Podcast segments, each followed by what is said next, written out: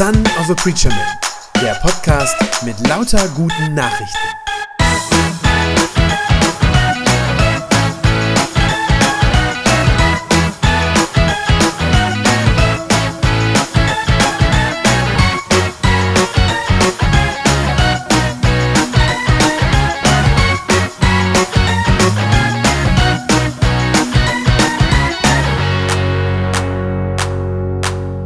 Weiß nicht, wie ihr so drauf seid, was das Thema Veränderung angeht, wie ihr damit umgeht. Ich weiß nicht, ob ihr eher zu den ängstlichen Typen gehört, so die Leute, die, wenn was Unbekanntes auf sie zukommt, eher sagen, hm, ich weiß nicht so recht, was das ist, oder ob ihr eher so die mutigen Typen seid, die Neues vielleicht sogar toll finden und sich da gerne hineinstürzen. Also ich kann das von mir persönlich sagen, ich selbst, ich bin jemand, ich mag Veränderungen. Ich finde das schön, wenn was Neues kommt. Äh, Ich finde neue Dinge spannend, ich probiere neue Dinge gerne aus. Ist bei mir sogar eher so, dass mir eher langweilig wird, wenn ich äh, zu oft und zu lange immer dasselbe machen soll.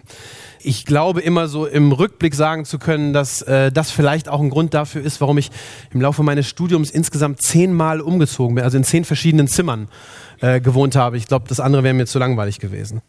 Ich weiß aber, dass das nicht bei der Mehrheit der Leute so ist, dass ich da vielleicht eher die Ausnahme bin. Ich glaube, die meisten Menschen sind eher ein bisschen zurückhaltend, vielleicht sogar eher ängstlich, wenn es um das Thema Veränderung geht. Ich glaube, viele fühlen sich nicht so furchtbar wohl, wenn sie nicht wissen, was auf sie zukommt. Und viele Menschen haben es deshalb lieber, wenn die Dinge so bleiben, wie sie sind. Es gibt ja dieses Sprichwort, ne, was der Bauer nicht kennt, das frisst er nicht. Ist, glaube ich, gerade hier in Ostwestfalen vielleicht ein wahres Wort. Und äh, die Älteren unter uns werden sich vielleicht noch erinnern, die CDU war unter äh, dem Kanzler Konrad Adenauer mal sehr erfolgreich, als sie damals einen ganz einfachen Slogan plakatiert hat im Wahlkampf, der hieß keine Experimente. Scheint Leute zu geben, denen gibt das Sicherheit. Für viele Leute sind so häufige Wechsel, so ständige Veränderungen unangenehm und machen eher Angst. Die Advents- und Weihnachtszeit, die ist oder viele Leute sehen die so wie ein Gegenpol dazu, so eine Gegenbewegung zu den schnellen Veränderungen, zu der Schnelllebigkeit heutzutage bei uns. Ähm, viele Leute wollen diese Zeit gerne haben und nutzen wie so ein Ruhepol in einer unruhig gewordenen Welt. Ich meine, gerade zu Weihnachten hofft man ja darauf, dass möglichst alles so ist wie immer. Ne, immer dieselben Traditionen, immer denselben Gänsebraten äh, oder denselben Kartoffelsalat, je nach Vorliebe. Immer dieselben Lieder in der Kirche, ganz wichtig. Auch für die Leute, die das ganze restliche Jahr nicht kommen, besonders für die. An Weihnachten müssen es dann dieselben sein, wie immer. Dieselbe Harmonie in der Familie, ja, oder eben auch nicht. Aber jedenfalls soll gerade zu Weihnachten alles so sein, wie wir es kennen. Und ich befürchte, wenn man die Advents- und die Weihnachtszeit so sieht, dann übersieht man, glaube ich, was für eine Sprengkraft in dieser Botschaft vom Advent eigentlich drinsteckt, was für eine revolutionäre Botschaft das eigentlich ist, wie umwälzend das ist. Denn gerade im Advent, da erinnern wir uns ja nicht einfach nur daran, dass Jesus vor langer Zeit irgendwann mal gekommen ist. Das ist nicht einfach nur ein Rückschau, so als eine, eine Zeit des Rückblicks mit so ein paar warmen romantischen Gefühlen. Das ist nicht das, worum es im Advent geht, sondern im Advent schauen wir als Christen ja ganz besonders nach vorne in die Zukunft, auf das, was noch kommt. Und dann erinnert uns die Adventszeit vor allem daran, dass Jesus einmal wiederkommen wird, an seine Rückkehr. Und deshalb lesen wir dann auch im Advent solche Texte, wie wir den gerade gehört haben. Das ist ja ein Text, in dem Jesus ziemlich deutlich von Veränderungen redet. Und zwar nicht von kleinen Veränderungen, von so kleinschrittigen Entwicklungen, wie wir die so alle im Laufe unseres Lebens irgendwann einmal durchmachen, sondern Jesus redet, wenn ihr das gerade gesehen und gehört habt, er redet von großen, von gewaltigen Veränderungen, von kosmischen Umwälzungen, die auf uns zukommen, ist da die Rede. Eigentlich ist das nichts weniger als das Ende der Welt, so wie wir sie kennen. Er spricht von all diesen Dingen und er redet von diesen Dingen und sagt, das muss alles passieren, bevor ich wiederkomme. Das sind sozusagen Anzeichen dafür, dass Jesus wiederkommt. Das Wiederkommen von Jesus, das ist keine Metapher, ihr Lieben. Das ist nicht irgendwie bildlich gemeint in der Bibel. Nein, wenn Jesus sagt, dass er wiederkommt, dann meint er das ganz real dass er persönlich, und in dem Text steht sogar dann für alle sichtbar, wiederkommen wird, als Person zurück in diese Welt hinein. Und dann sagt er eben, und bevor das soweit ist, da werden noch viele schlimme Dinge passieren. Das, was er da alles aufgezählt hat. Schlimme Dinge, die nicht adventlich gemütlich sind, sondern die im Gegenteil extrem beängstigend sind, wenn man sich das mal so anschaut. In den paar Versen vor unserem Predigtext, die wir jetzt eben nicht gehört haben, da hat Jesus schon äh, zuvor schon gesprochen von Kriegen, von Unruhen, die kommen werden und so weiter. Und dann kommt dieser Vers oder diese Verse 25 und 26, wo er sagt, unheilkündende Zeichen werden zu sehen sein an der Sonne, am Mond und an den Sternen. Die ganze Ordnung des Himmels wird zusammenbrechen. Mit anderen Worten, nichts wird so bleiben, wie es war. Alles, was ihr kennt, was wir so kennen, das wird erschüttert werden.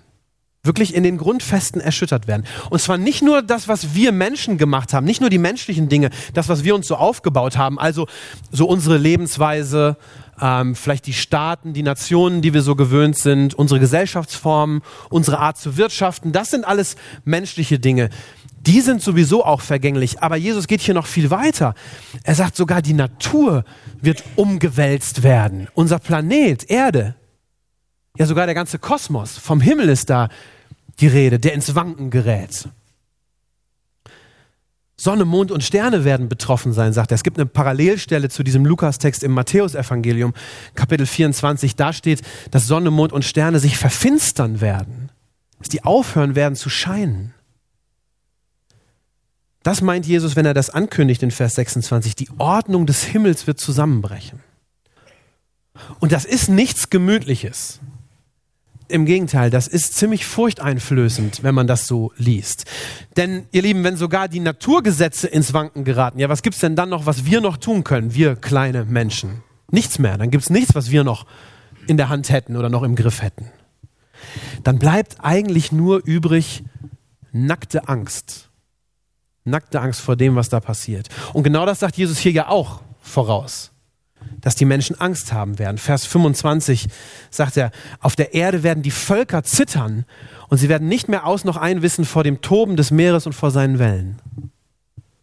Also, bevor Jesus wiederkommt, werden die Naturgewalten so verrückt spielen, dass Menschen davor nur noch erzittern können. Und das wird Panik auslösen. Vers 26, Jesus sagt, die Menschen werden halbtot vor Angst darauf warten, was für Katastrophen die Erde noch heimsuchen werden. All diese Dinge hat Jesus vorhergesagt. Und er hat dazu gesagt, dass das Vorboten sind. Vorboten dafür, dass er bald wiederkommt. Und ich glaube, dass wir heute ganz vieles davon sehen. Ich bin persönlich davon überzeugt, dass viele von diesen Dingen jetzt schon sichtbar sind, dass die sichtbar werden vor unseren Augen. Ich habe ein bisschen recherchiert. Bei Wikipedia gibt es so eine Liste mit allen Kriegen der Menschheitsgeschichte. Und wenn man die zusammenrechnet und zu Jahrhunderten zusammenfasst, dann kann man sehen, dass das 20. Jahrhundert, in dem die allermeisten von uns hier im Raum geboren wurden, bisher das Jahrhundert mit den meisten Kriegen in der Menschheitsgeschichte war. Und das 21. Jahrhundert, in dem wir jetzt leben, hat sehr gute Chancen, diesen Rekord zu knacken. Wir haben jetzt gerade mal 20 Jahre davon rum und wenn man dann die Anzahl der Konflikte und Kriege sich anguckt und mal fünf nimmt, also hochrechnet bis zum Ende des Jahrhunderts, dann ist es mehr als im 20. Ich glaube, wir sehen weltweit gerade ganz viel, das ist ja auch die Stimmung, die herrscht, auch bei uns so gesellschaftlich, auch in den Medien. Wir sehen, wie ganz vieles ins Wanken und ins Rutschen gerät. Gerade auch Dinge, die wir jetzt lange und für Jahrzehnte für ganz selbstverständlich gehalten haben.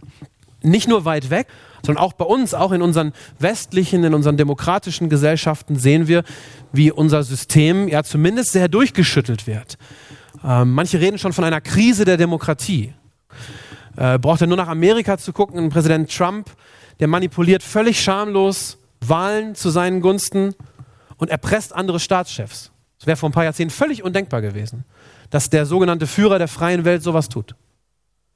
Großbritannien steigt aus der EU aus, weil sie meinen, es würde ihnen alleine besser gehen. Und sie riskieren dafür, dass der Bürgerkrieg in Irland von vorne losgeht. Wenn ihr nach Osteuropa schaut, Polen und Ungarn sind direkte Nachbarn von uns, sind EU-Mitgliedsländer. Da wird die Pressefreiheit Jahr für Jahr immer stärker eingeschränkt. Es wird immer schwieriger für Journalisten in diesen Ländern äh, frei zu berichten. Die werden unter Druck gesetzt, nichts Kritisches über die Regierung zu sagen und so weiter. Das passiert nicht irgendwo in irgendwelchen Staaten in Afrika, äh, da auch, aber es passiert eben auch sehr, sehr nah an uns dran vor unserer Haustür. Bei uns in Deutschland ist die AfD mit ihrem Populismus in manchen Bundesländern inzwischen so stark, dass ohne sie kaum noch eine Regierung gebildet werden kann. Ihr kennt das alles. Die großen Migrationsbewegungen, die wir sehen, global, weltweit, natürlich den Terrorismus und dann natürlich den Klimawandel. Den Klimawandel, wo ja die große Mehrheit der Forscher sich einig ist und sagt, das Weltklima verändert sich gerade in einer Geschwindigkeit und in einem Ausmaß, dass klar ist, es wird demnächst massive Probleme geben. Ernten werden bedroht sein, Wasserversorgung wird schwieriger, der Meeresspiegel steigt an. Es ist ja die Rede davon, dass gerade so die Inselstaaten echt bedroht sind in ihrer Existenz, untergehen werden und so weiter. Daran musste ich denken, als ich diesen Vers 25 gelesen habe, dass Jesus sagt, auf der Erde werden die Völker zittern und nicht mehr aus noch einwissen vor dem Toben des Meeres und vor seinen Wellen. Ich kann euch natürlich nicht sagen, das wäre jetzt unseriös von mir, ob diese Flutkatastrophen, die ja angeblich zunehmen und mehr werden, ob die Tsunamis, die es so gibt, ob das schon die Erfüllung der Prophetie von Jesus ist. Kann ich natürlich so nicht sagen. Vielleicht muss auch noch viel mehr geschehen. Vielleicht wird es auch noch schlimmer werden. Das weiß ich nicht. Was ich weiß, ist, dass wenn ich das lese, diese Naturkatastrophen, die wir jetzt schon sehen können, dass die sehr gut passen zu dem, was Jesus da sagt. Und was ich auch weiß und sehe, ist, dass diese Themen mit ganz großer Angst, ja geradezu mit Panik in unserer Gesellschaft besetzt sind. Ich habe ganz aktuell eine Umfrage gelesen, auf tagesschau.de war das, wo gesagt wurde, in diesem Jahr, in 2019, hatten die Deutschen vor nichts mehr Angst als vor dem Klimawandel. Und das war neu. Also ich glaube, 2018 war es noch der internationale Terrorismus vor dem die meisten Menschen die größte Angst hatten.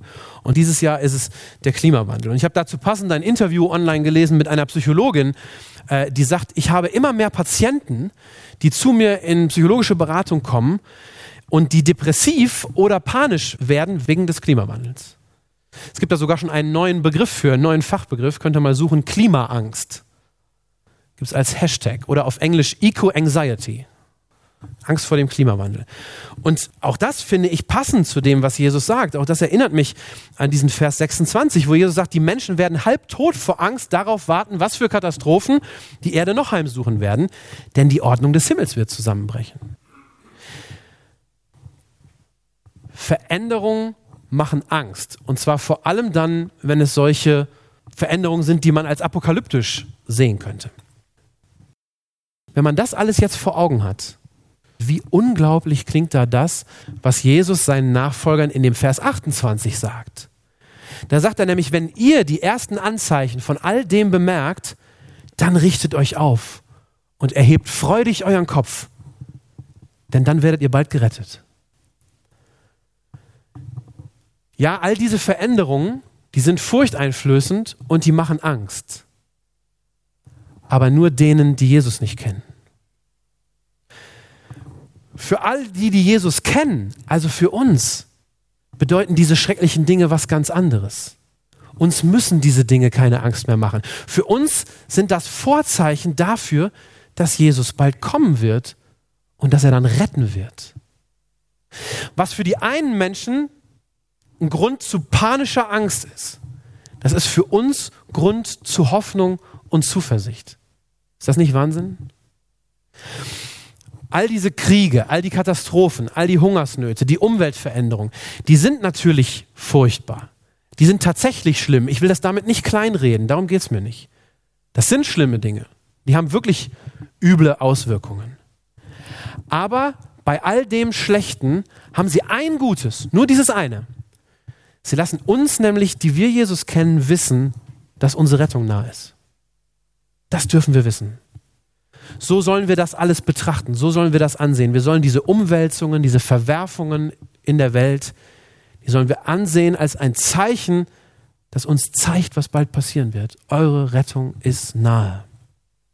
Deswegen benutzt Jesus dann ja auch noch dieses Gleichnis, dieses Bild von dem Feigenbaum mit den Blättern. Wo er sagt, seht den Feigenbaum an oder die anderen Bäume.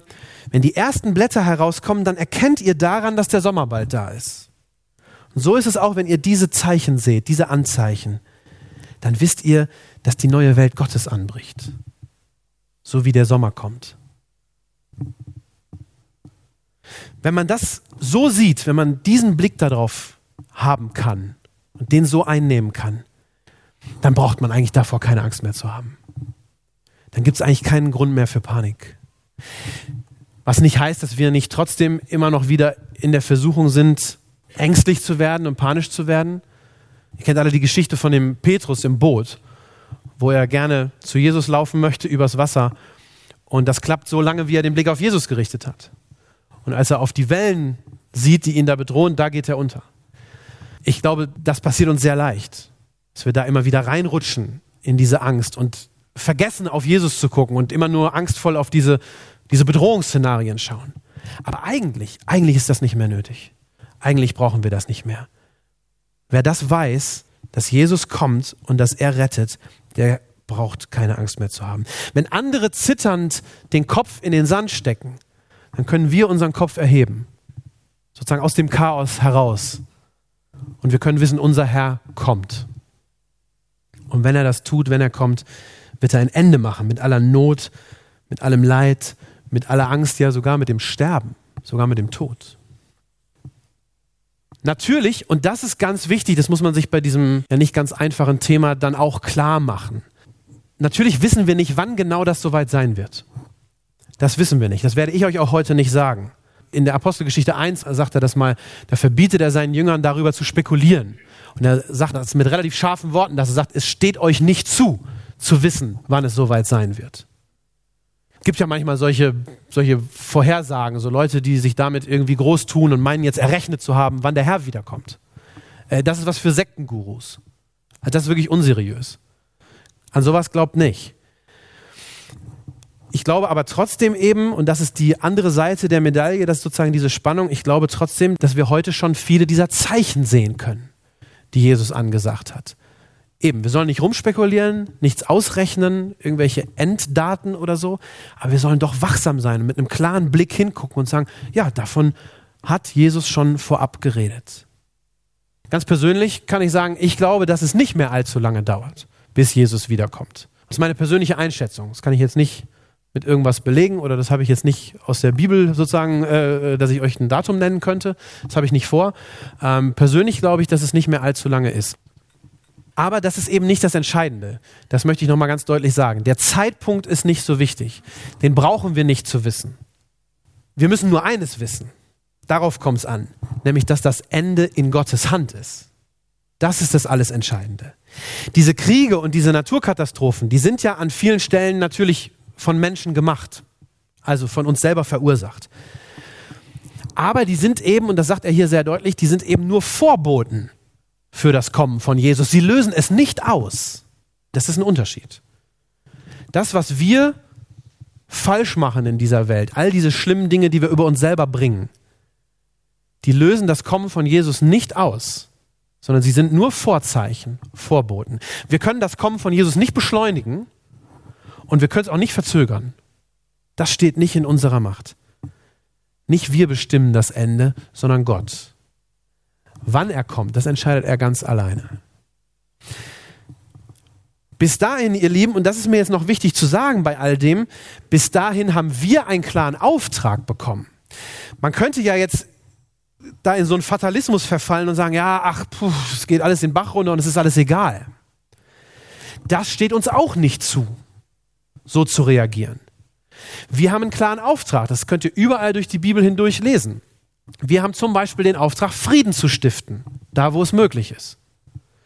Wir haben den Auftrag, die Schöpfung zu bewahren, so gut das eben geht, so gut das eben in unserer Macht steht. Es steht uns nicht zu, dass wir schon diese Welt aufgeben, bevor Gott den Schlussstrich drunter gezogen hat. Bis er das tut, gibt es nämlich immer noch Hoffnung. Und wir sollen für diese Hoffnung stehen. Wir sollen Boten für diese Hoffnung sein. Wir sollen, wenn ihr so wollt, mitten in diesem Untergang und mitten in diesem Chaos, sollen wir ein Licht sein. Sagt Jesus ja mal, ihr seid das Licht der Welt. Ja, in dieser Finsternis sollen wir das Licht sein. Wir sollen Vorboten sein für diese neue Welt, die Gott bringt. Nicht, weil wir die bringen, nicht, weil wir in der Lage wären, die Welt zu retten. Das ist was, was ich jetzt im Zusammenhang mit Klimawandel häufig lese. Oder die Rede davon ist, wir müssen unseren Planeten retten. Das werden wir nicht hinkriegen, ihr Lieben. Das ist nicht in unserer Hand. Wir haben den Auftrag, so gut es geht, für den Erhalt dieser Welt und dieser Schöpfung natürlich zu arbeiten. Aber die Welt retten, das kann am Ende nur Gott selber. Und wir sollen aber eben Vorboten sein, wir sollen Zeugen sein für diese Rettung, die kommt und die er bringt. Ein Licht in der Finsternis. Das Entscheidende dabei ist aber, dass wir uns klar machen, Gott entscheidet. Er hält das Ende in der Hand.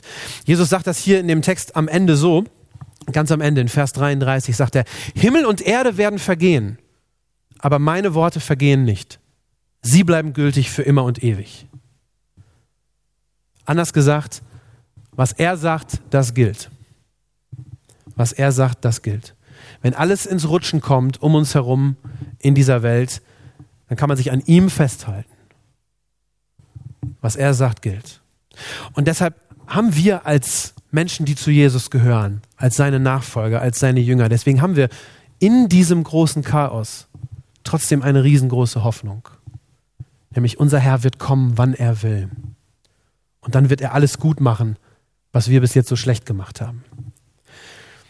Unser früherer Bundespräsident Gustav Heinemann, ist schon lange her, der hat 1950 auf dem Evangelischen Kirchentag in Essen eine Predigt gehalten und er hat geendet mit diesen Worten. Da hat er gesagt, lasst uns der Welt antworten, wenn sie uns furchtsam machen will. Eure Herren gehen, unser Herr aber kommt. Das ist unsere Hoffnung für diese hoffnungslose Welt. Amen.